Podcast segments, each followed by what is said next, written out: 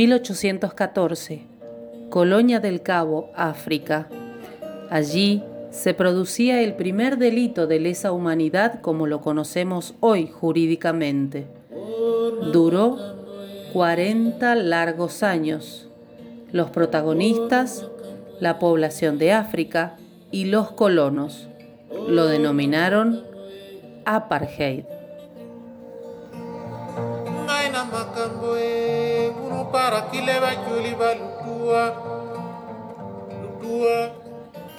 Buenas noches, soy Silvana Cabrera y los invito a recorrer los grandes desastres del mundo llevados a cabo por el hombre.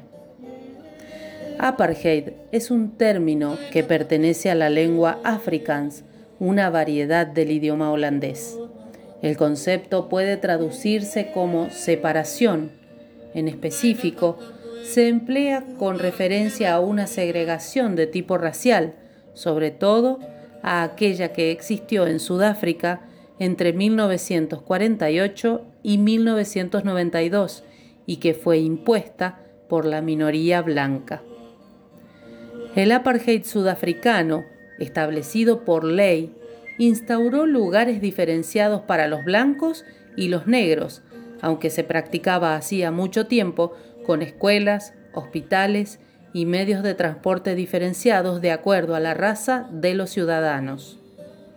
Incluso existían barrios enteros asignados a una u otra raza, siempre destinando las mejores condiciones para los blancos.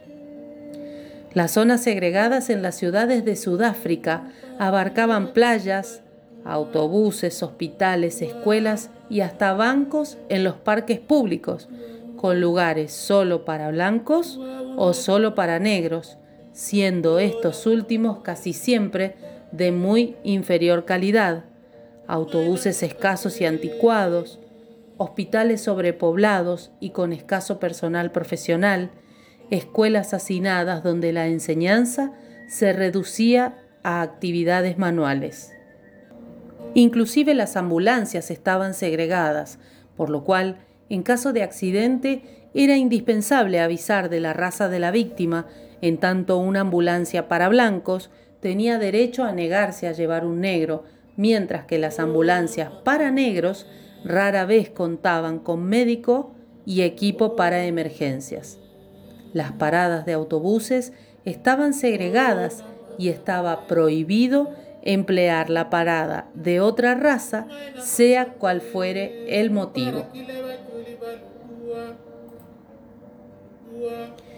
Su sustentación jurídica no tardó en llegar, de manera espuria y turbia.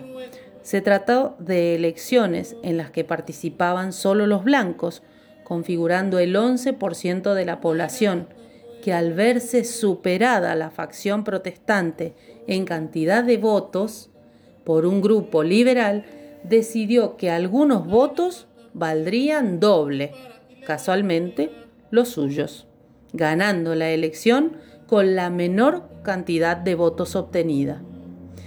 Así llegó la ley y en su letra se develaría la misma miseria humana. Así África se dividía en reservas tribales llamadas bantustanes de habitantes no blancos en el marco de las políticas segregacionistas impuestas durante la época. Algunos artículos de esta legislación establecían que los no blancos no podían ocupar posiciones en el gobierno. Los no blancos tenían prohibido habilitar negocios o ejercer prácticas profesionales dentro de las áreas asignadas específicamente para los blancos, bajo la pena de cárcel, solo podrían ejecutar tales actividades en sus bantustanes. A los no blancos no les estaba permitido entrar en zonas asignadas para población blanca, a menos que tuvieran un pase permitido por la policía. Edificios públicos tales como juzgados u oficinas de correos disponían de accesos diferentes para blancos y negros. Del mismo modo, en caso de ser inevitable que individuos de ambas razas se junten en una cola de espera, la atención preferencial y prioritaria era para blancos. Durante las décadas de apartheid hubo muchos activistas que protestaron contra el régimen y trataron de derrocarlo. El más famoso fue Nelson Mandela, quien estuvo en prisión durante 27 años por su militancia a favor de la igualdad. Resistencia no violenta fue el primer paso. La intensificación de la discriminación movió al pueblo a desarrollar un plan de resistencia que incluía desobediencia pública y marchas de protesta. En 1960 se forma un partido más radical.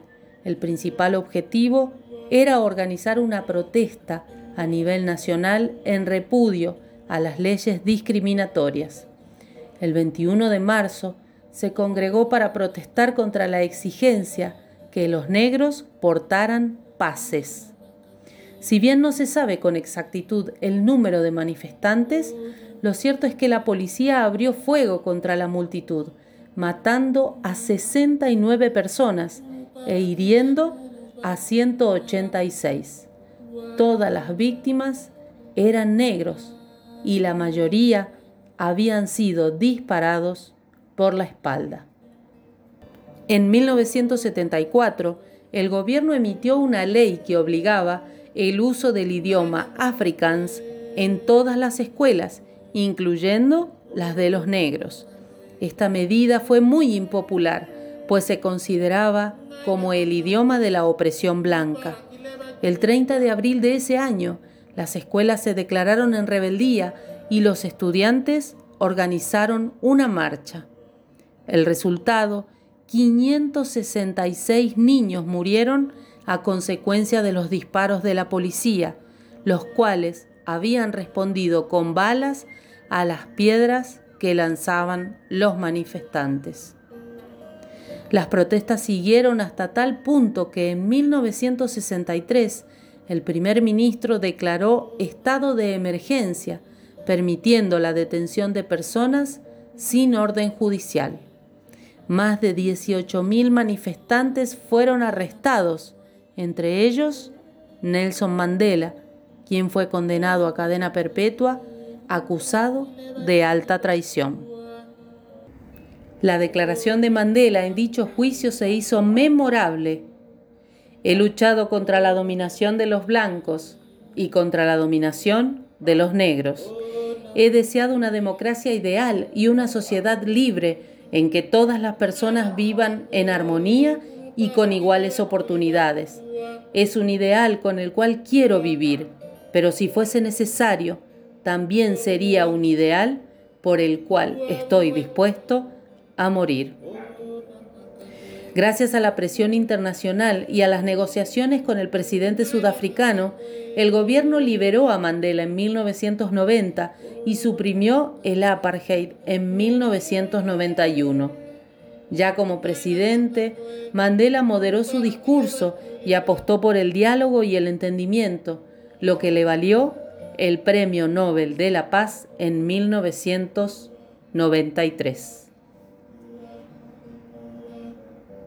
Hasta aquí fue otra entrega de Antrópicos, la columna que recorre los grandes desastres del mundo llevados a cabo por el hombre. Será hasta nuestro próximo encuentro aquí en Criminis Fama. Gracias por acompañarnos.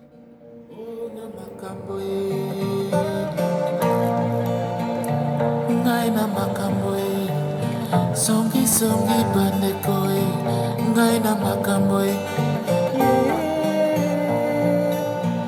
o oh, na makambo eh. e uluparakile batyoli balutua lutua.